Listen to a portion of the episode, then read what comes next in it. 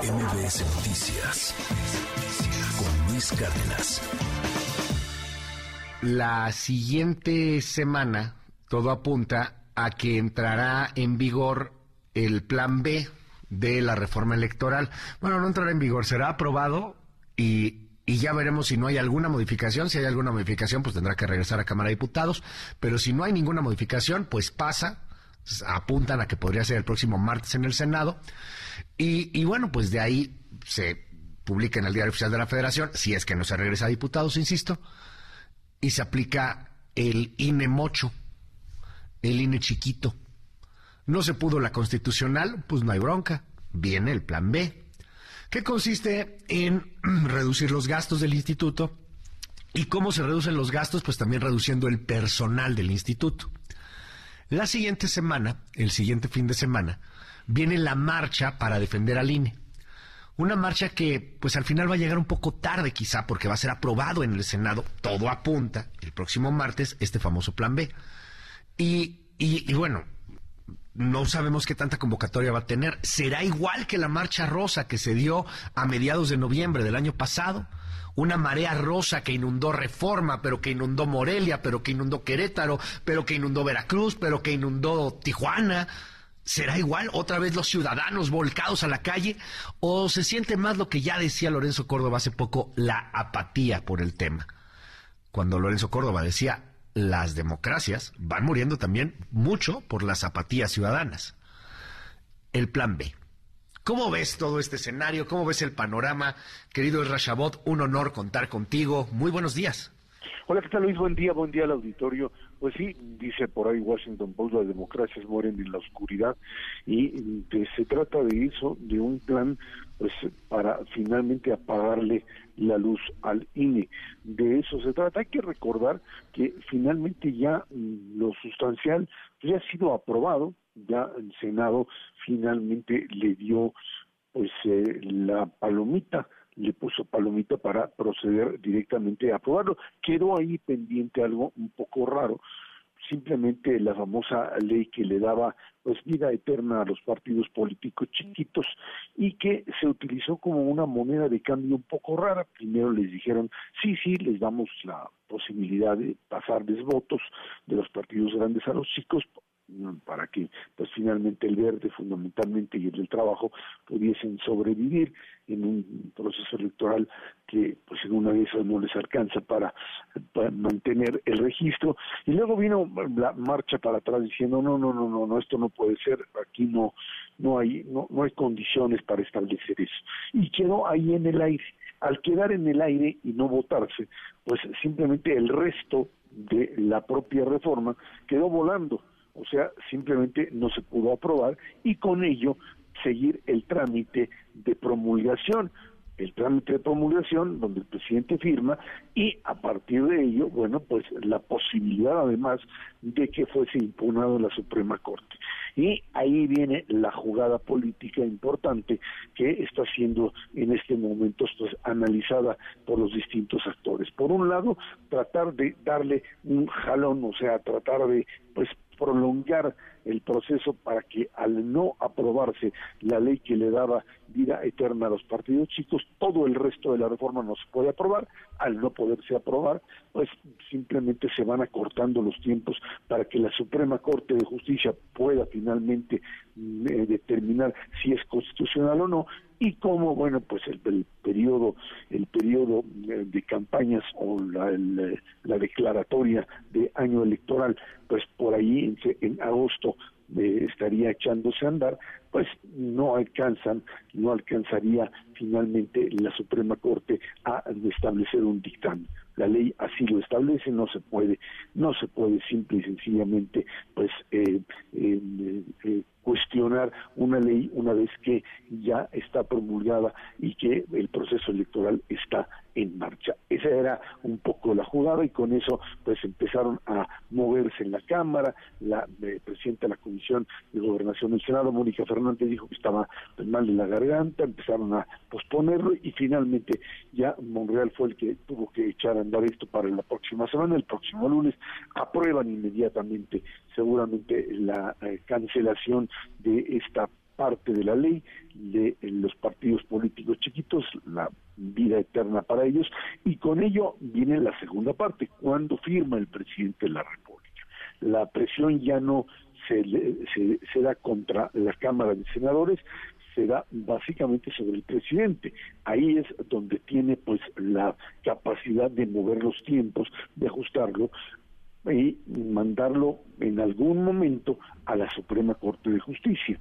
La Corte, a su vez, va a empezar a sufrir también las presiones para dictaminar qué partes de la propia ley ya, ahora sí, ya aprobada y promulgada por el presidente, es constitucional o no. Ahí ya vemos pues problemas serios en donde pues se requieren sin duda pues ocho votos para finalmente darle este viso de inconstitucionalidad y en función de ello eh, la presión sobre los distintos eh, eh, ministros de la Corte estaría dándose de una manera muy muy clara. Hay que recordar finalmente que la Suprema Corte cambió no solamente la correlación de fuerzas en función de la eh, elección de la nueva presidenta eh, de la de la Corte, la ministra Piña, sino que la actitud también de los ministros en general dejó de ser o de supeditarse al propio presidente a partir de pues esta este choque o esta descalificación permanente que el presidente hace de la Corte.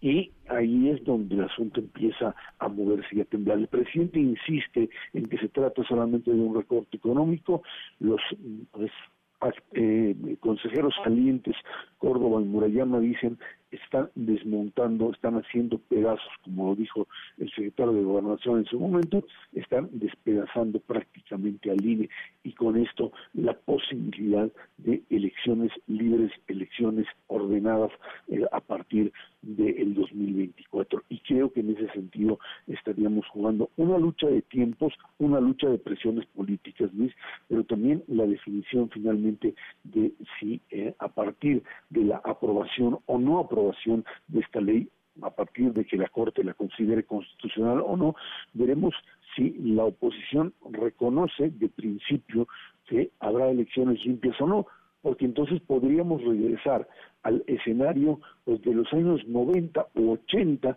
en donde la oposición dice, pues si quieren yo participo, pero de principio les digo, no hay condiciones para un juego democrático. Y esto lo que te dice claramente es que en el 2024 habrá conflicto electoral y no habrá reconocimiento del resultado del mismo. Un escenario totalmente pues eh, contrario a las reglas que hasta ahora hemos tenido. Es eh, un poco eh, absurdo pensar que lo que se construyó como modelo, a pesar de que fue cuestionado siempre por el presidente, hoy presidente de la República, porque no, cuando no ganó, pues lo que queda claro es que para la mayoría, sin duda alguna, para la mayoría de los mexicanos, el INE y, las reglas establecidas fueron una condición fundamental para el México de la democracia. No con un modelo perfecto, no con eh, eh, formas que siempre consideramos adecuadas, a lo mejor modelos restrictivos, formas demasiado burocráticas, etcétera, etcétera, pero finalmente hay que recordar que las reformas electorales se sacan por consenso y no por imposición del gobierno en turno. Estamos metidos en esta ola, los márgenes se achican y lo que está en juego es la elección del 24, la credibilidad y la posibilidad de aceptación del resultado. Simple y sencillamente eso en un país en donde la democracia finalmente ha venido a menos en los últimos años, Luis. Eh, dime, ¿cómo ves a la sociedad en particular? El siguiente, el siguiente fin de semana, o sea, de, este en ocho, pues, en, en, unos diez días más, vendrá la otra marcha, la, segunda parte de, de, lo que fue la famosa marea rosa que, impactó y que impresionó, que, provocó de hecho que el presidente hiciera su propia marcha a, a principios de, de diciembre también de, del año pasado. Y, y, ahora no sé si se siente más apatía, no sé si vayan a lograr una convocatoria de ese tamaño. ¿Tú cómo ves el papel de la, de la sociedad en este punto? ¿Interesada, un poco más apática? ¿Qué se siente? Mira, lo que vimos a fines del año pasado era una convocatoria que tenía, pues creo que el ambiente similar al que se tiene ahora eh, estaba en la marcha, estaba planteada y quien más fuerza le dio, más eh, eh, impulso le generó fue el propio presidente y la fue descalificando día con día.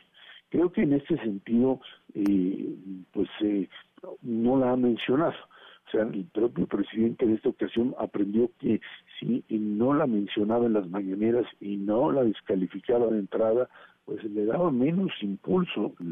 Sin duda alguna, la marcha de noviembre del año pasado fue, pues al ser descalificada, fue llevada al máximo por el presidente que tuvo la capacidad de generar un ambiente contrario a él y a la 4T desde el punto de vista del discurso descalificador. Ahora la pelota está del lado de los organizadores, en donde pues tiene que haber de nuevo esta eh, conjunción de de, virtudes. Por un lado, una sociedad que se mueva, que tenga la misma capacidad de hacerlo y de partidos políticos que sean el vehículo, insisto, no los protagonistas, pero sí el vehículo, que brinden la capacidad, la posibilidad de eh, mover a la gente sin ser ellos los protagonistas del ejercicio. Eh, se trata fundamentalmente de llenar el zócalo y de que esto eh, se convierta en un banderazo de salida. Hay, digamos, banderazo de salida para la campaña electoral del 2024. Es la defensa sí del INE, pero en esta ocasión ya con un paso adelante, empezar a hablar de la necesidad de un frente opositor único, de una candidatura única, que tiene pues dos fases. Esta, la primera, y ahí está la apuesta para por lo menos llenar el zócalo, ya lo que pase en otros lugares pues es secundario, puede ser de mayor o menor éxito, pero lo importante es llenar el zócalo, si lo consiguen, pues estarán en posición de pues cantar victoria, y la, la segunda tiene que ver con el mes de junio, que es elecciones. Ganar el Estado de México fundamentalmente, Coahuila, pues ahí está, pero el Estado de México le es también fundamental, no que sea definitorio, pero sí me parece que esos son los dos pasos para empezar a construir un elemento desde la propia sociedad civil que pudiese en la defensa del propio INE pues establecer claramente también una agenda de la oposición. De lo contrario, la maquinaria de Morena que sigue a pesar de los pleitos internos y los golpeteos, etcétera, caminando pues mientras no haya una ruptura mayor, irá enfilándose hacia un triunfo del 24, Luis. Muchísimas gracias, querido Erra. Te seguimos en arroba Shabot. Te mandamos un abrazo. Gracias. Gracias, buen día, Luis. MBS Noticias con Luis Cárdenas.